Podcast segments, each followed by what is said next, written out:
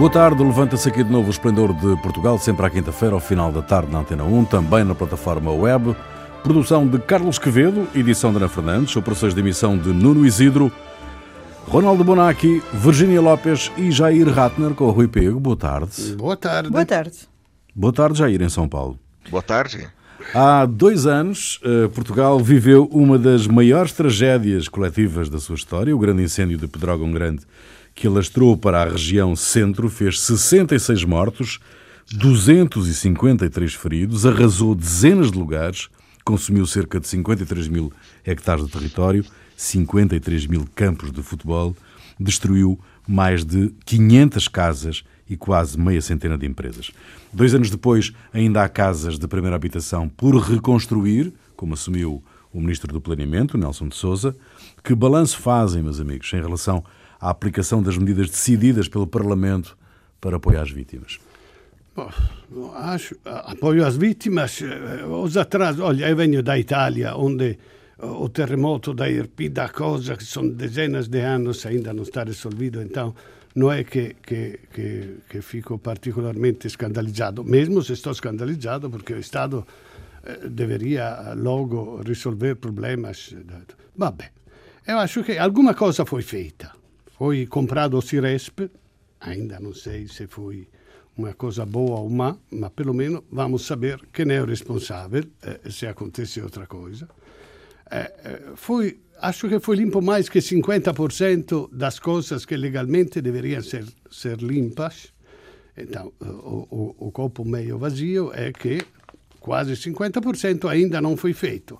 O que falta fazer, acho que é o mais importante, ou seja, a, a reorganização do território. Eu não percebo bem destas coisas, mas imagino que seja rever quais eh, terrenos podem ser a bosque, se tem as garantias, se tem, não sei, cortafogo em teatro, não, mas se tem o espaço entre um, se há equipamento para prevenir ou para intervir logo perto dos lugares que são mais perigosos, o eucalipto que precisa de mais atenção, mesmo que seja bom para, para a celulose e tal.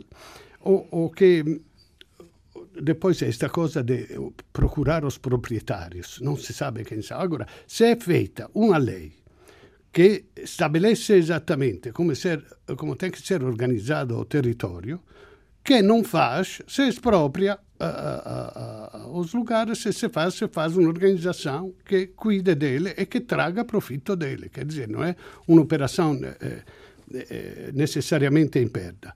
Eu acho que é um trabalho de anos, como disse Antonio Costa, acredito que seja de anos, é a única coisa positiva que eu vejo neste dia da, da comemoração das vítimas dos incêndios florestais, a única coisa positiva que tem é que uma vez por ano, pelo menos, se lembrem as vítimas e se fiscalize a que ponto está o trabalho de reorganização do território. Mas há uma coisa inevitável que é preciso discutir, uh, do meu ponto de vista, que tem a ver com o facto de sempre que há drenagem de dinheiros públicos e de solidariedade para acorrer a problemas que, que, que se passaram e para ajudar vítimas, há uma trapalhada monumental que se, eh, eh, que se constrói à volta com uh, coisas que uh, ultrapassam quaisquer critérios de razoabilidade e de decência e por aí fora. Isto não é mais aceitável, Virgínia. Não, não é de todo.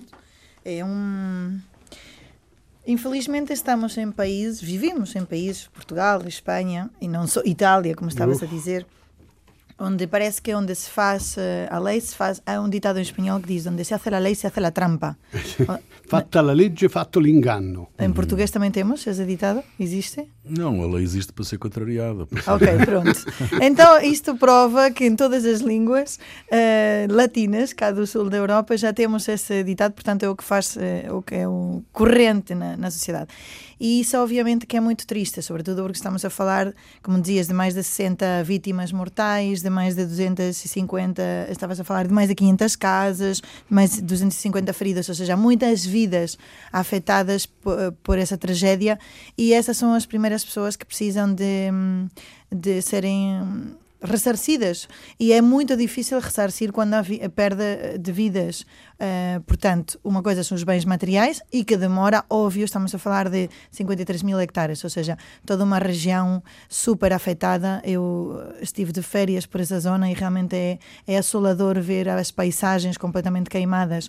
É, portanto, claro que... Sim, a, natureza está a resolver sozinha, está a refazer tudo exatamente como era antes, está a renascer, especialmente o eucalipto, que é um se aprofita, como se diz? Um Sim, que, que se aproveita do, é. de, de, da água e de tudo o que tem à volta.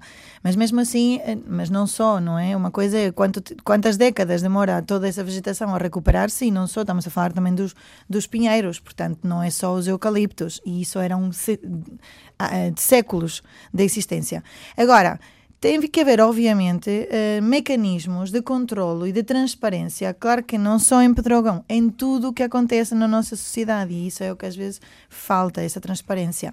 E depois temos também um processo judicial, um, que também é uma coisa muito séria, porque há pessoas que estão a ser acusadas pelo Ministério Público de negligência, homicídio por negligência, portanto, estamos a falar de coisas muito sérias e, e também temos aqui posturas diferentes. Por um lado, uma acusação por parte do Ministério Público que responsabiliza diretamente das mortes às pessoas que naquele dia estavam a cargo da, da proteção do terreno. Depois, por outro lado, também temos o, a própria, os próprios bombeiros, porque o comandante dos bombeiros é uma das pessoas que está dentro dessa lista de acusados, que defende que só estavam a seguir as regras e as coisas que e com os meios que tinham disponíveis. Portanto, e que realmente quem devia ser acusado e, em última instância, responsabilizado é o, é o, Estado que durante 50 anos deixou as coisas chegar a este ponto. Por isso, não é num nem dois anos que conseguimos dar a volta à situação, mas sim me deixa preocupada, porque, no fundo, quais é que são as garantias que temos de que numa situação semelhante não se volte a repetir o que aconteceu. Uhum. Jair, como é que tu olhas para isto? Que, que, que, que, que feridas faltam cicatrizar, apesar de tudo? Olha, eu acho que aqui, ali houve a questão é a ideia de restaurar o potencial produtivo da região. É, eu acho que há um erro na forma como isso foi realizado. Eu acho que o, é, até agora, bom, temos olhado para trás, e agora a questão é olhar para frente, o que fazer naquela região. É uma região de, de, Portugal com uma população bastante envelhecida, com terrenos em que foi tirada floresta florestal para substituir por eucaliptos, o que dá menos trabalho, mas é mais suscetível a incêndios. Uhum. E essa em grande medida, essa substituição ocorreu porque não havia mais gente para trabalhar nas atividades florestais.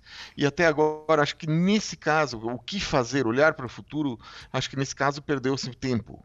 É questão de pensar primeiro o que vai se fazer naquela região, é, ter um, pro, um, projeto produtivo de ocupação do território, de como vai se uh, trabalhar a floresta, é, ter mão de formar mão de obra para isso, ter uma e aí então investir uhum. para ter um, um, algo que fique, porque não adianta nada deixar crescer eucaliptos e daqui a, sei lá, daqui a 10 anos ter um novo incêndio em Pedrógão Grande. Mesmo, exato, exato. E voltar a mesma coisa. Então a questão é como sair disso que acaba por se tornar um círculo vicioso. Eu acho que por aí que tem é esse o trabalho principal que o governo deveria fazer. E até agora eu não vi nada sendo feito nesse sentido. Quer dizer, as, uh, vai continuar sendo cada vez mais uma região de pessoas mu muito idosas, é, aldeias inteiras é, desaparecendo praticamente, e, e as pessoas, o, o, como é que você vai colocar no, nova gente lá? Para fazer o quê? Então, ou então vai, vamos ter, eh, trazer imigrantes para ocupar a região. Então, seja essa uma política. Há várias regiões em Portugal que estão sendo, é, estão trazendo grupos de, de, de pessoas, ou, é, quer dizer, que estão conseguindo atrair grupos de pessoas, é, um número muito pequeno. Mas se essa é a política, então tem que se pensar e, e criar incentivos para pessoas que forem trabalhar na terra, na região, é assim eh, poder eh, a gente vai poder ter aquela região ocupada, aquela região produzindo, aquela uhum. região eh, contribuindo para a riqueza nacional e as pessoas de lá vão ter um futuro. Uhum. Jair, Jair Ratner em São Paulo, via Skype, para esta emissão do Esplendor. Vítor Constâncio, o antigo governador do Banco de Portugal, reafirmou que o Banco de Portugal não teve interferência nenhuma na guerra do BCP, garante que só teve uma reunião com João Berardo e que esta aconteceu com a presença de outras pessoas. Vítor Constâncio disse também que, enquanto governador, atuou sempre de acordo com a letra da lei, declarações feitas na segunda audição da Comissão Parlamentar de Inquérito à Caixa Geral de Depósitos. Constâncio começou por dizer que está a ser vítima de calúnias. Esta segunda audição foi ou não esclarecedora, do vosso ponto de vista? Não foi come a Quer dizer, questa cosa, io acredito também em Costanzo quando ele diz que ele agiu a letra da lei, ma, ma eu sei também que as maiores injustiças, as maiores besteiras que se podem fazer são contornando a lei, ficando no fio da navalha e se fazem coisas horríveis. Então, se o Banco de Portugal o regolatore o fiscalizzatore che sta a controllare che un mercato finanziario funzioni senza sobbalzo, senza, senza disequilibrio e tal, che, che sceglie Costanzo mi dice a lei non mi permettia, io, o a lei è completamente errata o Costanzio non sta a fare lo che tem che fare, perché se tu vedi che ha una cosa chiaramente che sta a, a, a, a Vabbè, eh, va via o, Berardo che compra con un garage che compra uh, 350 milioni di do, e dá como garantia as ações que compra. Quer dizer, não me parece uma operação normal no mercado financeiro. Então, se ele não consegue, ele devia, mesmo contra a lei, fazer alguma coisa para impedir que esta coisa acontecesse. Senão, a que serve? Stan, eh, o conselho de administração, diretores gerais, eh, peloiro, coisas, ganham um balúrdio e depois dice, ah, não pude fazer nada, não controlei o mercado porque não podia fazer. Então, eliminamos, vamos pôr uma, uma, uma Deloitte a controlar que a legalidade das operações que acontecem seja tudo regular e chega, que precisa do Banco de Portugal. O Banco de Portugal era aquele que emitia moeda. Agora diz, está o BCE, o Banco de Portugal não faz mais nada, então manda todos para casa. O que estão a fazer ali? Se não estão a controlar que o mercado, onde podem intervir para proibir, para fazer, se não está a fazê-lo. Então, são três. Hum. Os, deputa os, deputados, de resto, uh, confrontaram, confrontaram Vítor Constâncio com o argumento de que a legislação lhe pode uh, lhe dar poder para travar a subida da participação da Fundação Berardo, Berardo dado que esta não, não, não de, por esta não ter solidez financeira suficiente. Constâncio diz que o parecer que lhe foi entregue garantia que a entidade tinha um histórico de solidez financeira. Eh, não havia indícios já na, na altura eh, da pouca saúde financeira da Fundação? Olha, pelo que o, o foi dito, pela, pelas notícias que saíram, eh, havia indícios alguém dentro da Caixa Geral de Depósitos levantou esses indícios, fez o, o, o seu trabalho, só que é, esses indícios não chegaram à reunião da, da administração do, da Caixa Geral de Depósitos. Hum. É, então eu acho que em primeiro lugar deve estar por que foi aprovado, apesar porque quando aconteceu a reunião é, da administração que aprovou isso, esses indícios não, não foram levados à administração e só depois ir para o Vitor Constâncio, porque a discussão, ele esteve no dia 21, não esteve no dia 21, é, é, é, uma, é uma discussão que não leva a nada. É, esteve presente, ele faltou aquela reunião, esteve na próxima, que aprovou a ata da reunião anterior, que poderia ter. Uh, calma. Primeira coisa, vamos aqui. Quem, onde é que desapareceram esses indícios?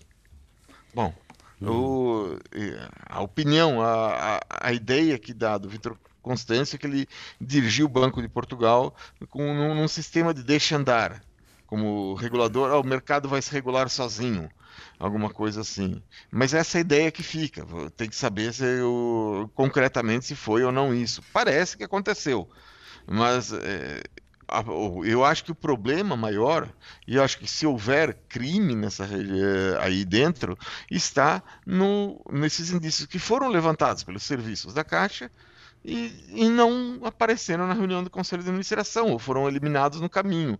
Se foi uma ordem superior, se não foi uma ordem superior, o que aconteceu. É isso, isso eu acho que é o mais importante para a gente saber. Uhum. Do vosso ponto de vista, uh, Virgínia, um, houve aqui uma, uma, uma teia, uma articulação uh, política uh, em que toda a gente participou, percebendo ou não percebendo muito bem o que, é que estava a acontecer, mas que onde toda a gente de alguma maneira participou? É, é isso que parece. Se não é, é o que parece. Neste assalto ao BCP, no fundo, não é? Exato. Se não é, é o que parece. Eu não, não, não tendo eu uh, estudos, sou jornalista, formada em jornalismo, não tenho estudos na área financeira, nem gestão, nem nenhuma das. Eu imagino que estão muito, estas pessoas estão muito, nomeadamente Vitor Constâncio, muito mais habilitados do que eu para entender um, como é que as coisas funcionam.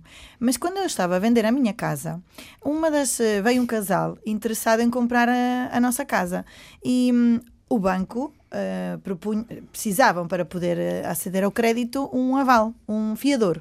Uhum. E, e eles vieram à nossa casa propor-nos que nós fôssemos os fiadores da, da compra da nossa própria casa.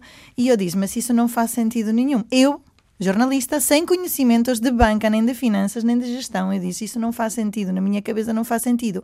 E a pessoa disse-me: Mas eh, então, se nós não pagamos, a casa volta a vocês. Pronto. Isto para dizer que, mais ou menos, devem ter sido amigos do Joé Berardo, porque no fundo foi o que ele disse: eu vou comprar as ações. E qual é a garantia? São as próprias ações. Se, eu não, se, não me, se me acontecer hum. alguma coisa, as ações são vossas. Portanto, óbvio que isto contado até parece caricato, mas não é, porque deixa um buraco de mil milhões, eh, este e outras situações na caixa, para pagarmos todos nós. Portanto, não tem piada nenhuma. E dizerem, ah, eu não sabia nada, não é preciso ser muito mais inteligente do que eu, nem ter muitos mais estudos do que eu, para entender que isso são negócios ruinosos. E sim, o público cita o número 2, o artigo 118 do Regime Geral das Instituições perdão, das instituições de crédito e sociedades financeiras, o nome comprido, que diz que sim, o, B, o Banco de Portugal pode uh, notificar quando existe violação de gestão prudente. Portanto, dizer que não podia fazer nada é uma maneira muito fácil de tentar, também como dizemos em Espanha, escorrer el bulto, ou seja, de tentar fugir às responsabilidades. E ainda por cima... Uh, fugir com o rabo à seringa. Pois também, e ainda por cima dizer que está a ser calumniado. Eh, quando assumimos o papel ou a liderança de uma instituição como o Banco de Portugal, assume-se os privilégios e também as responsabilidades, e agora não se pode fugir a elas. Bom, um, uh, eh, Jair, o, o, o, papel de regulador do Banco de Portugal, uh, neste caso, fica completamente em causa, do teu ponto de vista? Ficou. Qual foi a regulação que eles fizeram? A primeira uhum. pergunta é qual foi a regulação que eles fizeram. Nesse caso, aprovamos uma coisa, quer dizer, aprovaram de acontece. O que é, não, não, parece que nada pode dar errado. Foi a uhum. visão que, mas essa é a visão que é, é aquilo que a imagem que fica dali. Eu acho que é questão de, de, de, eu acho que a investigação tem que ser feita e tem que avançar para ir para isso ir adiante, porque uhum. senão ninguém pensou não, lei de Murphy, né? É. Ninguém pensou não, ninguém, ninguém, pensa na lei de Murphy neste caso. As pessoas não conhecem essa, essa lei. lei. Muito bem. Se vencer as eleições, António Costa promete contratar mais funcionários públicos e melhores salários. É o que consta no programa eleitoral do PS para as próximas eleições legislativas. Novos concursos contra o colapso e a degradação nos serviços públicos e aumentos salariais, especificamente para os quadros mais qualificados. Em Portugal, existem ou não funcionários públicos a mais. É preciso ou não contratar mais gente para a administração pública, meus senhores? Eu, eu, eu sou... E minha senhora, claro. Minhas senhoras, é uma. E, e, eu sou para mais Estado e menos privado. Então, para mim, va muito bem, visto também que não está a funcionar o que se acha serviços mínimos na saúde, na educação, nos serviços do Estado e tal, então que se aumente. A, a, a ser que aqueles que dizem menos Estado e mais privado querem que funcione ainda pior ou querem privatizar, não sei o quê, a, a dar a, a, carta de condução privatizada, eu não sei. Então, eu, em princípio, concordo. Então, Antonio Costa tinha o projeto de devolver o dinheiro que foi tirado por Passos Coelho, tinha o projeto de eh, ter as contas certinhas, fez tudo isso. Agora parece que, que não existiam estes problemas, porque era só isto que devia fazer, esqueceu completamente os serviços públicos, disse, eh, não funcionam, então a próxima legislatura vamos enfrentar isso. Até que na próxima legislatura vai sair fora um problema enorme em outros campos que eu não sei, que ele vai descuidar porque ele vai fazer só o que ele está a dizer agora. Eu, uh, o que queria comentar é que eh, essa coisa das remunerações tem que ser pago mais, eu acho tudo muito certo. Agora, agora ele diz que quer rever os níveis remuneratórios dos técnicos superiores para o setor, perché o setor público seja competitivo com o privado. Traduzido quer dizer que dar mais dinheiro a quem ganha muito, porque senão não é competitivo. Agora, eu, o que gosto do Estado, da administração pública em Portugal, é que os que ganham muito pouco ganham mais que no privado. Os que ganham muito ganham menos que no privado. Então, isto é, acho, a indicação que o Estado tem que dar aos privados, ao mercado, para que eles se, se, se adeguem a, a, isto, a este conceito que temos que estar todo numa faixa aceitável, que não pode haver numa empresa um que ganha nada e um que ganha 500 vezes o que ganha ou que não ganha nada. Então, aumentar a quem ganha mais para que seja competitivo com o mercado, eu não sou nada concorde com isso. Eu acho que os técnicos superiores têm que ganhar mais que os que fazem coisas mais simples, mas não pode entrar na concorrência com o privado. É o privado que tem que adeguar-se, porque o, o, privado está completamente desregulado a, a, a, injustiças enormes, e invece que o Estado adeguar-se ao privado com as injustiças que, de alguma forma, obrigue ou indique ao privado que tem que adequar-se ao princípio do, do, do público. Jair, Virgínia. Há uma, de, nos últimos 20 anos, que é uma das coisas que está em causa, é alterar ou, ou, eliminar uma lei de que por cada duas saídas de funcionários públicos, que também foi um governo socialista de Guterres, salvo erro, é, então, por cada duas saídas entra só um funcionário público. E, e António Costa, uma das propostas é alterar ou eliminar essa lei para permitir esse, novos concursos para ter mais funcionários públicos. À partida, como disse o Ronaldo, mais funcionários públicos melhor pagos não me parece uma má medida, parece uma medida positiva, porque é verdade que quando vamos a uma repartição das finanças ou a um hospital, etc, etc, encontramos listas de esperas, encontramos muito, muito tempo que perdemos, porque aí não há mesmo investimento, é mesmo uma perda de tempo, para tratar dos nossos assuntos cotidianos. E todos precisamos do Estado e da burocracia para esse tipo de situações. Portanto, haver mais e mais felizes porque ganham melhor até, por exemplo, também os, os enfermeiros, professores, etc., parece-me uma boa medida. Só que quando falamos em competitividade e em igual, igualar-nos ao sistema, ou seja, mais, mais competitivo comparado com o sistema privado, aí não pode valer só mais e melhor pagos.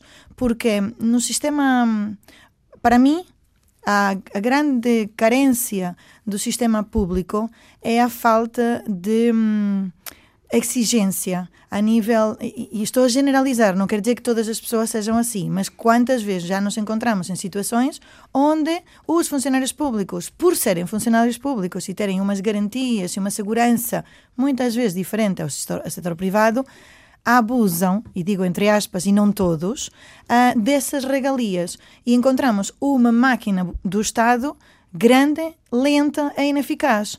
Portanto, se realmente António, António Costa quer melhorar acho que é uma excelente ideia, mas há algumas boas práticas que sim podem ser utilizadas, eh, apropriadas do setor privado, nomeadamente o trabalho com mais, ou seja, por brio, não só por, bom, eu vou receber isto, é este horário que tenho que cumprir, não importa se eu faço mais ou faço melhor.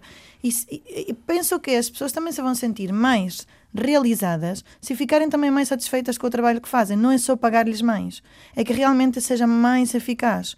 Porque não me parece que sempre isso aconteça. E como digo, claro que há excelentes funcionários públicos que fazem muito bem o seu trabalho, mas também encontramos muitas pessoas que não têm feito. E por isso, para mim, não é só pagar mais nem, nem ter mais pessoas.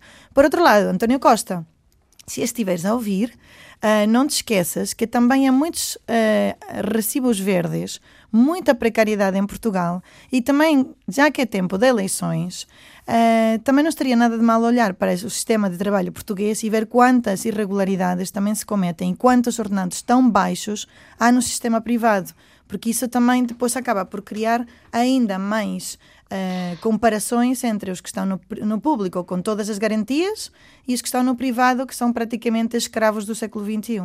Estas propostas e estes compromissos eh, do programa eleitoral do Partido Socialista uh, suscitam-me um, e trazem-me à memória uma declaração uh, do Primeiro-Ministro quando ameaçou demitir-se por causa das reivindicações salariais dos professores e foi claro, não há dinheiro. É, bom, esse é, outro, esse é outro assunto. O que é que mudou, Jair? Apenas o discurso? Como é que isto se articula? Bom, é, eu acho que há, quer dizer, dinheiro, é, há impostos, os impostos estão cada vez mais, é, porque como a economia, os impostos é, subiram por causa, por causa da, da situação da crise, é, a crise passou, e, ou seja, a arrecadação aumentou. Uhum. com os mesmo, o mesmo grau de imposto. Então, há uma situação que, uh, se for olhar para outros países, há uma situação que, se for olhar para o Reino Unido, é, o Reino Unido vive uma situação de austeridade no setor público há anos e anos. E isso tem, uh, tem provocado uma degradação geral do, do, do, dos serviços de, por causa da austeridade, ao ponto de ter aumentado a, a taxa de mortalidade infantil uhum. no, no, Reino Unido, até por causa da, da, do mau funcionamento, do funcionamento cada vez pior do Serviço Nacional de Saúde. Quando se olha para a qualidade de serviço de Estado em Portugal, o que, o que se vê é que há muitos funcionários com idades avançadas ou próximos da reforma, eles têm, até por não serem nativos digitais, não serem pessoas que estão acostumadas com o computador desde, pequeno, desde têm mais dificuldades para lidar com, é, com é, inovações, com informática, e, o, e essa regra de apenas contratar um depois de demitir dois, bom, pode ter servido durante um tempo para ajudar a reduzir custos, mas os serviços têm falta de pessoal. Então, reclama-se, bom, os enfermeiros é necessário mais enfermeiros, é necessário mais médicos de família, é necessário guardas florestais. Bom, se é necessário contratar, é bom que haja alguma forma de ter melhores pessoas para esses cargos. Uhum. E assim estabelecer um padrão e eu, eu acredito que com isso obrigar o setor uh, privado a competir com, uh, com, uh, com eles, melhorando a produtividade. Isso, bom, óbvio que isso aí dentro de um processo de é, mais equiparação à Europa, ou seja, os custos também vão aumentar, os preços vão ter que aumentar, mas as pessoas vão ganhar mais. Então é, é, é necessário que ter criar esse processo se, que, se Portugal quer estar no mesmo patamar do resto da Europa. Uhum. Tem, é, tem que decidir quais as áreas em que se vai investir dessa forma, ou que vai é, atuar dessa forma. Pra, eu acho que é o objetivo de cada português, pelo menos é ficar mais próximo do nível médio europeu. O problema é que o nível médio europeu também tem preços médios europeus. Muito bem. E o que, que já está acontecendo hum, hum. em Portugal? Os preços médios europeus estão já chegaram especialmente na habitação, e os salários continuam Exatamente. Antes do... Os preços chegaram antes dos salários, não é? Vamos lá. Exato. Muito bem. Em Hong Kong, os protestos contra a proposta de lei de extradição que previa que criminosos e opositores políticos fossem julgados na China continental levou para a rua mais de 2 milhões de pessoas. A governadora do território, uma mulher do aparelho de Pequim, foi obrigada a recuar e a suspender a proposta a chefe do executivo pediu publicamente desculpa pela violência policial. Hong Kong é uma bolsa de liberdade na Ásia. Jair, comece por ti. Um, um, de facto, a China, Pequim, lida mal com a autonomia uh, que reconheceu ao, ao território na transição britânica? É, cada vez mais a China tenta reduzir essa autonomia. E esse caso, se for olhar, parece um caso montado para aprovação da lei. Eh, ela surgiu após o caso de um homem de Hong Kong que viajou com a namorada para Taiwan e lá assassinou essa namorada. Sabendo que não há tratado de extradição para Taiwan, ele confessou o crime. Bom, é, nenhuma, nada disso aí falava em China continental. falava em Hong Kong, falava em Taiwan, e agora, e com, com base nisso, vamos, a, a surge a proposta de modificar a lei em Hong Kong, quando o próprio Taiwan disse eh, que não, existem leis que dizem, ó, se a pessoa cometeu um crime e não pode haver extradição, a pessoa é julgada no próprio lugar onde o, o lugar onde não há extradição. Uhum. Uhum. Ou se, é, agora, houve um recuo por parte da Carrie Lam, o recuo não foi total, ela retirou a, a, intenção de impor a lei neste momento, mas vai vir. E eu acho que o grande temor e o que provocou esse recuo é que as manifestações que ocorreram em Hong Kong sejam um rastilho para o surgimento de manifestações em outras regiões da China. E algumas já começaram a acontecer. Então vamos ver onde é que você vai eh, chegar. Exato. Ronaldo, Virginia, como é que, como é que o Xi Jinping consegue articular esta, esta, aparente, esta, esta equação aparentemente muito complexa entre uh, controle de Pequim e a especificidade dos territórios? É mal, consegue mal. Porquê? Porque dentro da China, mesmo se são uma quantidade eh, eh, que não se consegue imaginar, ele tem um pulso firme quer dizer, Tiananmen foi, foi, foi um exemplo de como se faz para manter o povo no seu lugar e que não faça brincadeira. Agora, Hong Kong, mesmo se é um nada em frente a, a, ao tamanho da China, é, é, eu vi que há os índices mais altos do mundo de, de, de riqueza, de coisas, de todos os dados, o que é uma coisa interessante, quer dizer.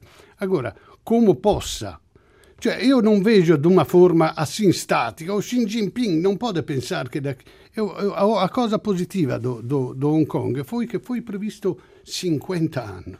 Cioè, è una quantità enorme di tempo. Sim, faltam 28. Eh, esatto, già, già, passaram 20 o mais, eh, faltam 20 In 28 anni, oh, 20 anni atrás a Cina non era nada. Agora è, è donna do mundo. O que pode acontecer nos próximos 28 não se sabe. É que este Xi Jinping, apesar de ser vitalício, quantos anos tem ele?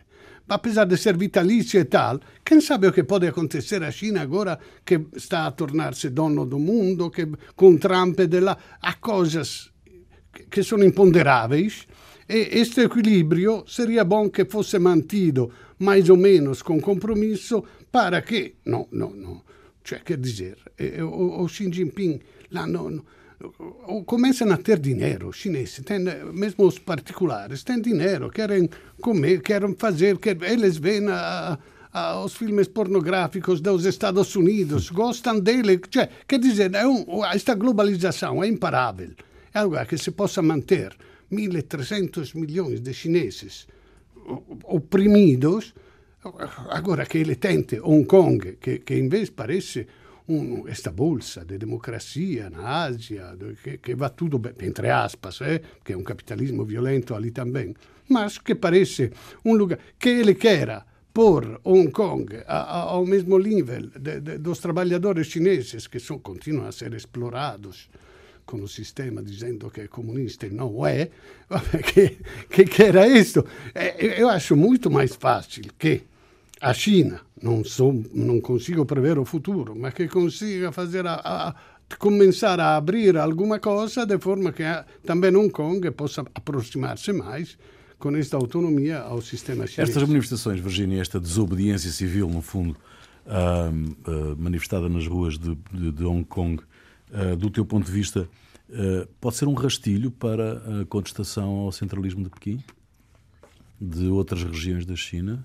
Mesmo da China continental? Poderia ser. Estamos a falar que só em Hong Kong foi 15% da população, mas é verdade que, que contam ainda, ou seja, que eles têm a liberdade e era uma manifestação para preservar a liberdade.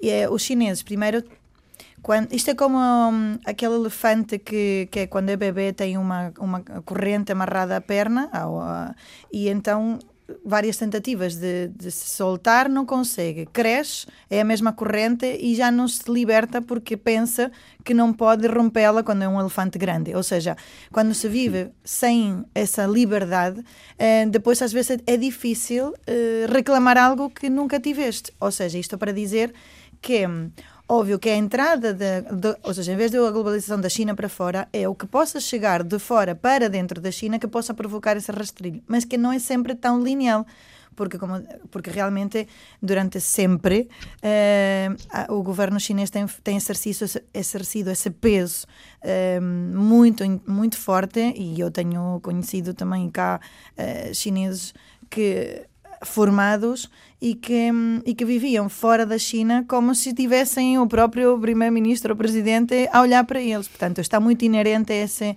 esse peso. E, e a própria lei chinesa chineses que cometam crimes no estrangeiro também são punidos com a mesma lei como se tivesse sido feita na China. Portanto, isto para dizer que não há parte do mundo onde tu possas cometer algo que fujas ao teu, ao teu país. Mas claro que hum, esta tentativa por agora fica fracassada e ainda bem, porque no fundo estavam a fazer deste caso que o, o, o rei Jair nos estava a falar, deste caso concreto de um homicídio uh, por parte de um, de um cidadão de Hong Kong, e daí queriam a, abrir a todas as situações um, semelhantes e não, uh, pudessem ser extraditados para a China, e isso obviamente estava a dar cabo da liberdade de expressão porque, como sabemos, infelizmente as práticas de tortura para confessar na China uh, ainda existem. E então, uh, enfim, é complexo. Mas também a Europa continua também a olhar. Isto é um pouco a técnica do Vítor Constâncio, de olhar para o lado. Porque, como tu estavas a dizer, a China está a se apropriar do mundo e enquanto fazemos relações comerciais com eles, esquecemos-nos da liberdade de expressão, da tortura, eh, do no, trato aos animais. No, Pompeo, Pompeo diz que Trump é um defensor ferrenho dos direitos humanos. Eu non sei se precisa de comentar esta, eh, ma, nesta luta que há agora entre comercial entre a China e Estados Unidos isto vai ser aproveitado por Trump com certeza quero saber agora o que é que fez perder a cabeça esta semana eu vou começar por ti Virginia então eh, hoje faz cinco anos da coroação, eu penso que se diz coroação em português, uh, Felipe VI. Coroação. Um, aqui é sucessão, acho que não foi bem coroação, mas tudo bem. Uh, da que Felipe VI. Ele não... sucedeu a um rei, foi coroado uh, rei. Ah, mais ou menos, sim, acho que é isso. Pronto, Felipe VI é rei de Espanha. De reis e rainhas, tu é que sabes. Felipe VI é rei de Espanha desde há cinco anos. E o que me faz perder a cabeça é: oh my god, já passaram cinco anos, o tempo voa. Talvez não para ele, que teve muitas outras preocupações que não minhas, nomeadamente a situação da Catalunha. Portanto, é verdade, sim, que nestes cinco anos o Felipe VI e a Rainha Letícia uh, conseguiram devolver alguma dignidade à monarquia espanhola, uh, depois de todos os escândalos com o rei anterior, e, e, que é verdade, sim, é um rei mais moderno, mais transparente, mais com, de acordo ao século XXI. Mas mesmo assim, em Espanha, continua a haver uma situação de uh, uma parte da população grande ainda não se rever ou, ou deixar de rever-se mais na monarquia e também toda a situação da Catalunha, portanto, continua a ser o símbolo da União da Espanha, mas de uma, de uma Espanha bastante desunida. Jair. Bom, o que me fez perder a cabeça foi o que aconteceu na aldeia de Chemodanovka, na Rússia, uma localidade em que vivem cerca de 1.500 pessoas há várias semanas estava crescendo a tensão entre a comunidade cigana local e a população. E até que a semana passada, uma briga é, entre pessoas, um habitante etnicamente russo foi esfaqueado. Em vez de a polícia perseguir o criminoso, o que foi feito foi colocar todos os ciganos da população da, da, da, da aldeia em ônibus e mandá-los para a maior cidade da região, Volgogrado. E, então ela, eh, foram para lá. E as 90 casas onde moravam os, os ciganos foram depois esvaziadas, elas foram eh, incendiadas e, ou seja, as pessoas, os ciganos perderam tudo num ato de limpeza étnica. Nem Salvini, nem Salvini conseguia fazer melhor. Ronaldo. Quem sabe ele aprenda com isso. Bom, eu queria falar da ida do Armando Vara à comissão de inquérito da Cassa Geral de Depósito. Eu premetto che sto molto satisfeito pelo fatto che finalmente un banchero foi julgado, condenado e sta a ser preso effettivamente dentro, non fora. Mas eu vi o vídeo com que ele chegou com a carrinha da, da polícia, com algemas, mesmo se ele tentava cobri-la com papéis, e quando a lei proíbe expressamente que se exponha a público ludibrio um preso, e vezes a autoridade e jornalistas esquecem disto. Ele chegou visivelmente abbalado, estava vermelho, estava constrangido, envergonhado pela sua condição de preso. E, eu não acho que a comissão o tratou muito mal, mas o que queria agora era falar mal de Ricardo Araújo Pereira, pelo quale eu tenho uma admiração imensa e que não vai ser abalada per questo fatto.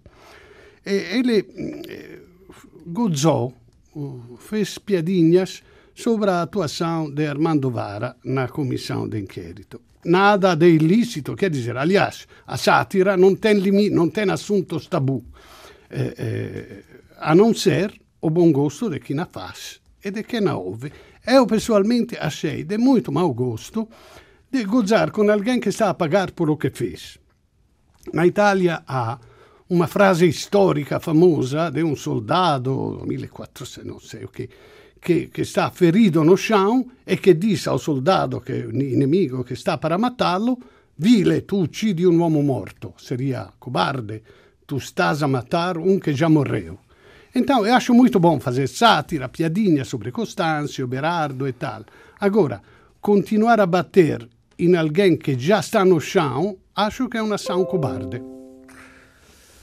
Muito bem, hum, a música é tua, Virgínia. Uh, o que é que nos trazes? Então, precisamente para falar dessa Espanha que soma e não divide, trago João Manuel Serrat, que é um poeta, é um cantautor espanhol. Tem uma música que é a que trago hoje, que é Mediterrâneo, que é quase um hino. Em Espanha, é, é verdade que trago em castelhano, mas ele também canta em catalão, é de Barcelona. Só que imaginem, se Catalunha não fosse Espanha, estaria a trazer um músico estrangeiro. Mas não, ainda é músico da Espanha, João Manuel Serrat. Fica aí, João Manuel Serrat. Voltamos de hoje a oito dias. Até lá.